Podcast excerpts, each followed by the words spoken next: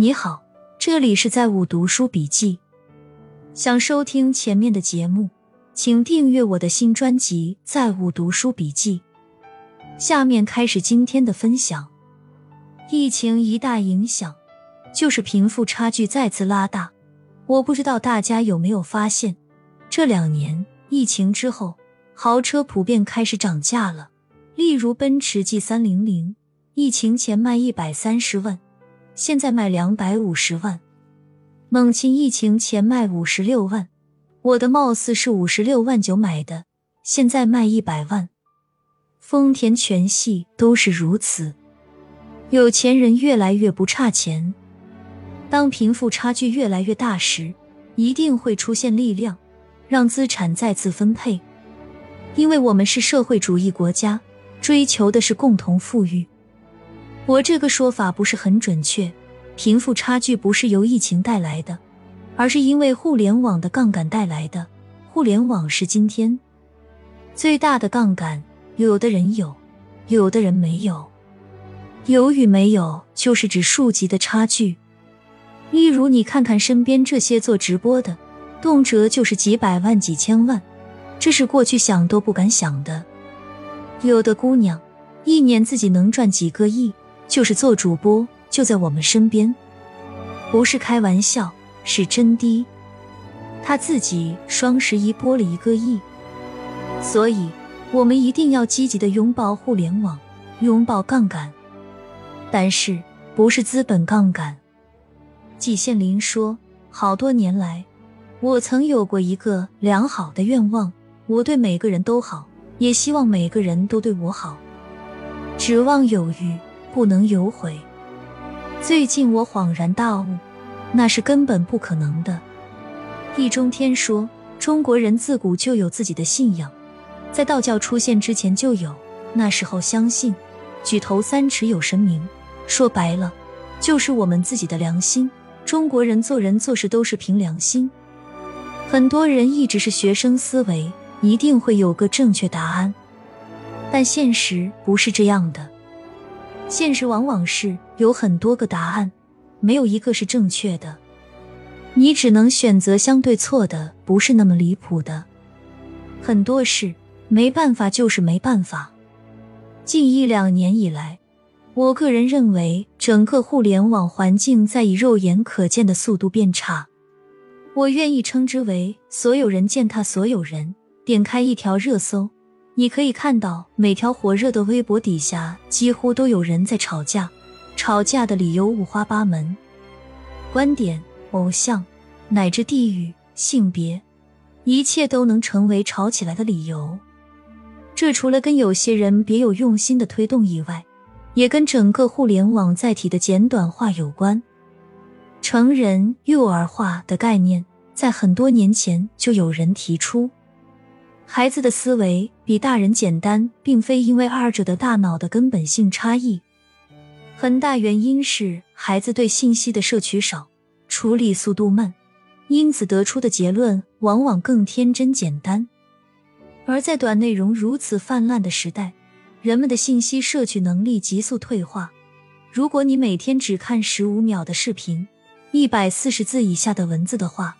那么，其实你的信息摄取能力并不比小学生强，甚至还弱。电影《倩女幽魂》里，燕赤霞对宁采臣说：“其实做人生不逢时，比做鬼更惨。”所谓健康的情感关系具有哪些特征呢？我归纳了健康情感关系的五个要素：第一个是全无芥蒂，可以无话不谈；第二个是满怀善意，绝不伤害。第三个是灵魂投契，同忧同喜；第四个是互相喜爱，相互欣赏；第五个是顶级的美好关系，即发生了激情之爱。斯科特派克认为，真正的爱不是单纯的给予，还包括适当的拒绝、及时的赞美、得体的批评、恰当的争论、必要的鼓励、温柔的安慰和有效的敦促。死亡是所有人的终点。死亡也意味着万事皆空。无论你今天有多么牛逼，几十年后，我们的终点都一样。最大的不同是，有的人死了后可以名垂青史，而有的人死了后只能遗臭万年，但绝大多数人死了后都会被遗忘。一所说，熟悉会滋长轻视，所以做大 B 一个很重要的常识就是与所有人保持距离。一个成年人欺骗小孩，让他按照自己的意志行事，就可以获得玩具。这种思维本身就是培养奴才，而不是养育孩子。任何一个家长如果这样教自己的孩子，未来最好的出路就是送进宫里去，用自己从小习得的察言观色的出色本领，去跟几百个太监们争当一个第一大总管。王者是可以跨领域与王者对话的，例如前几天谢霆锋去找了丁真。我之前讲过一个故事，例如青岛这边的地产商已经做的比较有文化气息了，配套开始启用名人了，例如范冰冰的小区，其中有个小区签了郎朗，同时呢又帮一个唐卡画家建了一个艺术馆，这个画家没念过书。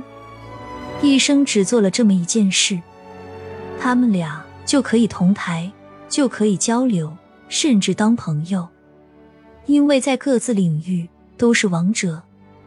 之前我还写过一个，就是朋友的朋友去给林丹拍照，林丹去青岛参加比赛，他的感慨就是，山东最能跟他对话的人，应该是莫言，都是站在世界之巅的人。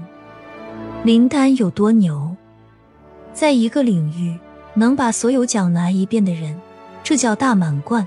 林丹拿了两轮，这种羽毛球顶级赛事分数都只有一两分之差，而且很少能二比零拿下，一般都要二比一，分数咬得很紧。不仅仅需要实力，还需要运气。男人什么特质最重要？男人与你无关的特质。高学历、有钱、聪明、上进、幽默、有才华、帅气、嘴甜。男人与你有关的特质：大方、真诚、保护欲、信任、责任心、性格好、心胸广阔。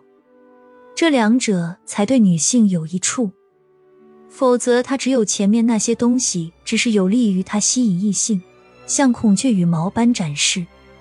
你看着他的羽毛，既吃不饱，也穿不暖。还放不下，纯粹折磨。人做事情就心甘情愿的做，做也是为了自己做的，而不是为了获得别人的夸奖和肯定。这样心无旁骛的做事情，才是真正的提升秘诀，而不是为了让别人看到自己多厉害、多能干、多有才华才去做。别人一旦没看到，就心态不稳定，甚至开始抱怨别人不识货。其实你是傻啊！不要太大瞧自己了，心态放放平。我在美国的时候，去机场接一位步步高的同事，估计要在机场等一个小时，所以在停车场投了一个小时停车收费的币。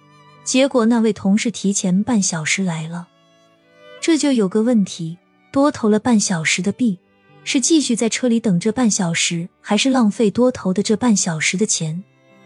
结论不言而喻。